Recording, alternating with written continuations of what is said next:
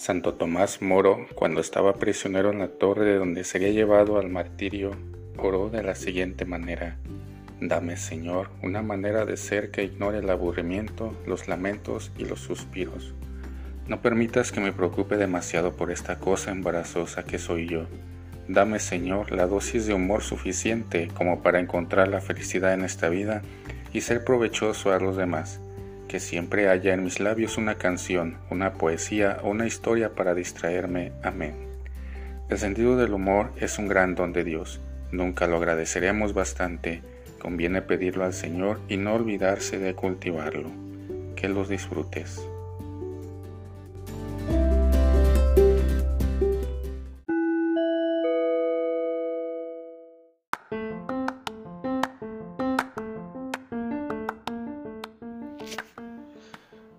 Dolor razonable.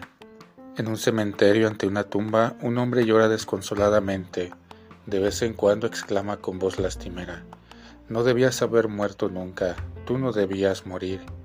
A cierta distancia otro hombre que estaba arreglando un nicho le observa durante un rato.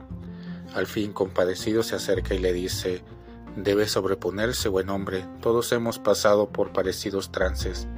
¿Se trata de su padre o de su madre? No, ni uno ni otro, contesta el afligido. El que está aquí enterrado es el primer marido de mi mujer.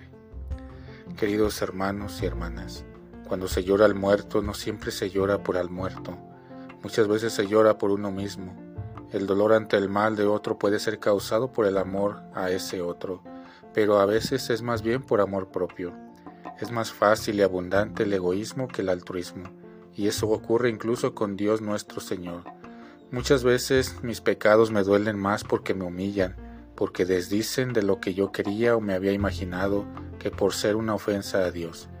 También en el arrepentimiento puede haber más amor propio o soberbia que amor a Dios, y eso es peligroso. Que tengas una reflexiva semana.